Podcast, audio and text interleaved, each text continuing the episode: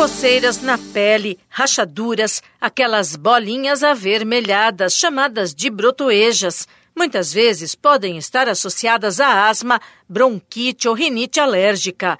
Diversos fatores podem contribuir para o surgimento da dermatite atópica, que além do desconforto, pode atrapalhar a realização de tarefas do dia a dia e o convívio social. Olá, sou Bernadette Druzian e trago no Saúde e Bem-Estar detalhes sobre esse incômodo problema de pele que pode ser sinal de que algo vai mal com o sistema imunológico. A dermatologista Paola Pomerantzeff explica que a dermatite atópica geralmente surge na infância e se manifesta em diferentes fases da vida. A dermatite atópica é uma doença genética, crônica e inflamatória. É super comum, né, onde famílias com histórico familiar, de outras atopias também, como rinite, asma, bronquite. A dermatite atópica costuma surgir na fase de criança bem pequena. É, hoje tem uma divisão, a gente chama de três estágios da dermatite atópica. A fase infantil, que acomete crianças de 3 meses a 2 anos de idade. A fase pré-puberal, que acomete crianças de 2 anos a 12 anos de idade.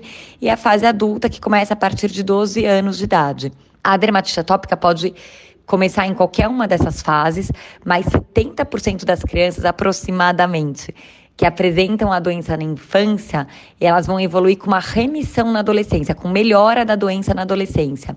Embora alguns casos possam sim recidivar na vida adulta. A médica detalha que esse tipo de alergia pode surgir em diferentes partes do corpo. A dermatite atópica acomete principalmente as grandes dobras do corpo.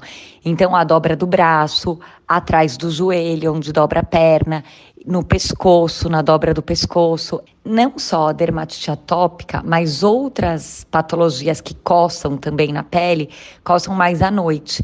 Isso porque a pessoa, né, a criança, o, paciente em questão, fica mais quietinho à noite, com sem muitos estímulos externos e percebe mais a coceira. Por isso que fala que coça mais à noite.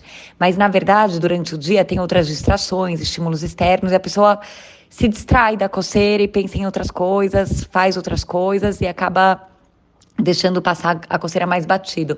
Aí à noite, na hora que está deitado na cama sem nenhum outro estímulo, percebe mais a coceira. O tratamento consiste no controle dos sintomas. Por ela ser uma doença de origem genética e crônica, ela não tem cura.